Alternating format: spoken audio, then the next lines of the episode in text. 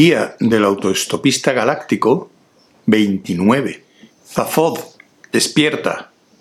Ah. Venga, vamos, despierta. Déjame hacer una cosa que se me da bien, ¿quieres? murmuró Zafod, dándole la espalda a quien le hablaba y volviéndose a dormir. ¿Quieres que te dé una patada? le dijo Ford. ¿Y eso te causaría mucho placer? replicó débilmente Zafod. No, a mí tampoco. Así que no tendría sentido, deja de fastidiarme. Zafod se hizo un ovillo.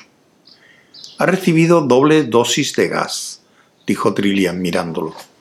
Dos tragos. Y dejad de hablar, dijo Zafod. Ya resulta bastante difícil tratar de dormir. ¿Qué pasa con el suelo? Está todo duro y frío. Es oro, le explicó Ford.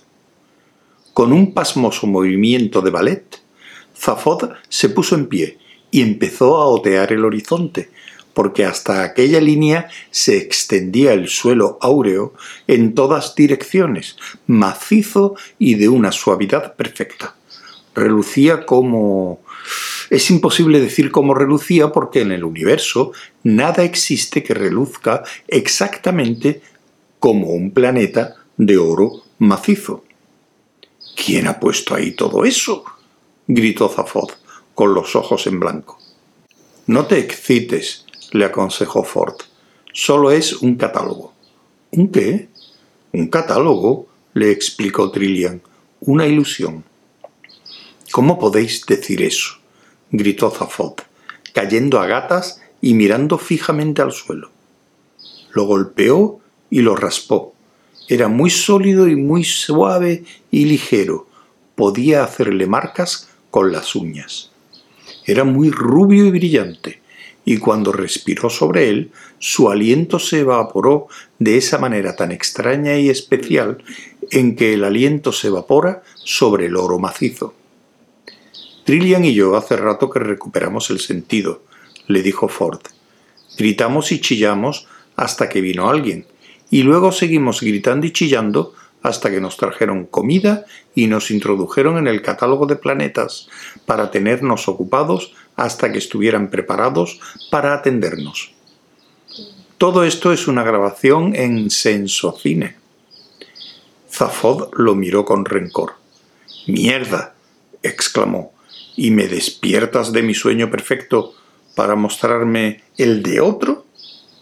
Se sentó resoplando. ¿Qué es esa serie de valles de allá? preguntó.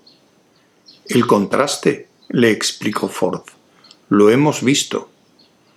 No te hemos despertado antes, le dijo Trillian. El último planeta estaba lleno de peces hasta la rodilla. ¿Peces? A cierta gente le gustan las cosas más raras. Y antes de eso, terció Ford, tuvimos platino, un poco soso, pero pensamos que te gustaría ver este. Hacia donde mirase, mares luminosos destellaban con una sólida llamarada. Muy bonito, comentó Zafod con aire petulante. En el cielo apareció un enorme número verde de catálogo. Osciló y cambió, y cuando volvieron a mirar, el panorama también era diferente. ¡Uf! dijeron a coro. El mar era púrpura, la playa en la que se encontraban se componía de guijarros amarillos y verdes, gemas tremendamente preciosas, podría asegurarse. A lo lejos, las crestas rojas de las montañas eran suaves y onduladas.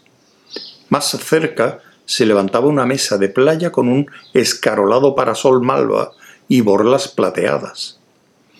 En el cielo apareció un letrero enorme que sustituía al número de catálogo. Decía Cualesquiera que sean tus gustos, Magracea puede complacerte. No somos orgullosos. Y quinientas mujeres, completamente desnudas, cayeron del cielo en paracaídas. Al cabo de un momento la escena se desvaneció, dejándolos en una pradera primaveral llena de vacas. ¡Uf! exclamó Zafod. Mis cerebros. ¿Quieres hablar de ello? le dijo Ford. Sí, muy bien, aceptó Zafod, y los tres se sentaron ignorando las escenas que surgían y se disipaban a su alrededor. Esto es lo que me figuro, empezó a decir Zafod. Sea lo que sea lo que le ha ocurrido a mi mente, lo he conseguido, y lo he logrado de un modo que no podrían detectar las pantallas de prueba del gobierno. Y yo no debía saber nada al respecto. Qué locura, ¿verdad? Los otros dos asintieron con la cabeza. De manera que me pregunto, ¿qué es tan secreto para que yo no pueda decirle a nadie que lo sé, ni siquiera al gobierno galáctico, ni a mí mismo? La respuesta es, no lo sé. Es evidente, pero he relacionado unas cuantas cosas y empiezo a adivinar. ¿Cuándo decidí presentarme a la presidencia? Poco después de la muerte del presidente Juden Franks.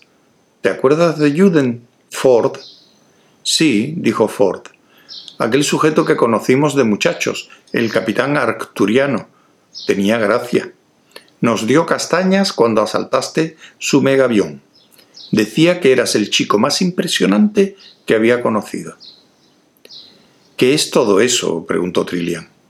Historia antigua, le contestó Ford, de cuando éramos muchachos en Betelgeuse.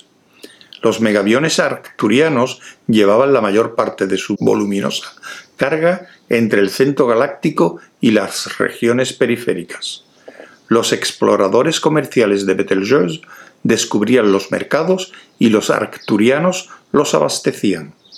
Había muchas dificultades con los piratas del espacio antes de que los aniquilaran en las guerras Dordelis, y los megaviones tenían que dotarse de los escudos defensivos más fantásticos conocidos por la ciencia galáctica. Eran naves enormes, realmente descomunales, cuando entraban en la órbita de un planeta, eclipsaban el Sol. Un día, el joven Zafod decidió atacar uno con una scooter de tres propulsores a chorro proyectada para trabajar en la estratosfera. No era más que un crío. Le dije que lo olvidara, que era el asunto más descabellado que había oído jamás. Yo lo acompañé en la expedición, porque había apostado un buen dinero a que no lo haría y no quería que volviese con pruebas amañadas. ¿Y qué ocurrió? Subimos a su tripropulsor, que él había preparado convirtiéndolo en algo completamente distinto.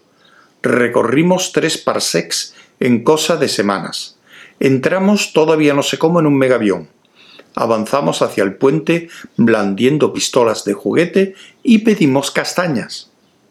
No he visto cosa más absurda perdí un año de dinero para gastos. ¿Y para qué? Para castañas. El capitán era un tipo realmente impresionante, Juden Franks, dijo Zafod. Nos dio comida, alcohol, género de las partes más extrañas de la galaxia, y montones de castañas, por supuesto. Y nos lo pasamos increíblemente bien. Luego nos teletransportó al ala de máxima seguridad de la cárcel estatal de Betelgeuse. Era un tipo excelente. Llegó a ser presidente de la galaxia. Zafod hizo una pausa. En aquellos momentos la escena que les envolvía se llenó de oscuridad. Una niebla negra se levantaba a su alrededor y unas formas pesadas se movían furtivamente entre las sombras. De cuando en cuando rasgaban el aire ruidos que unos seres ilusorios hacían al matar a otros seres ilusorios. Es probable que a bastante gente le hubiera gustado esa clase de cosas, hasta el punto de encargarlas por una suma de dinero. Ford, dijo Zafod en voz baja. Sí, justo antes de morir, Juden vino a verme. ¿Cómo? Nunca me lo has dicho. No, ¿Qué te dijo? ¿Para qué fue a verte? Me contó lo del corazón de oro. La idea de que yo lo robara se le ocurrió a él. ¿A él? Sí, dijo Zafod, y la única posibilidad de robarlo era en la ceremonia de botadura. Ford lo miró un momento, boquiabierto de asombro, y luego soltó una estrepitosa carcajada. ¿Quieres decirme que te presentaste a la presidencia de la galaxia solo para robar esa nave? Eso es, admitió Zafod, con la especie de sonrisa que hace que a mucha gente se la encierre en una habitación con las paredes acolchadas. ¿Pero por qué? le preguntó Ford. ¿Por qué era tan importante poseerla? No lo sé, respondió Zafod. Creo que si supiera conscientemente por qué era tan importante y para qué la necesitaba, se habría proyectado en las pantallas de las pruebas cerebrales y no las habría pasado. Creo que Juden me contó un montón de cosas que aún siguen bloqueadas. ¿De modo que crees que te hiciste un lío en tu propio cerebro como resultado de la conversación que Juden mantuvo contigo? Tenía una endiablada capacidad de convicción. Sí, pero Zafod, viejo amigo, es preciso que cuides de ti mismo, ¿sabes? Zafod se encogió de hombros. ¿No tienes ninguna idea de las razones de todo esto? le preguntó Ford. Zafod lo pensó mucho y pareció sentir dudas. No, dijo al fin, me parece que no voy a permitirme descubrir ninguno de mis secretos. Sin embargo, añadió tras pensarlo un poco más, lo comprendo, no confiaría en mí mismo ni para escupir a una rata.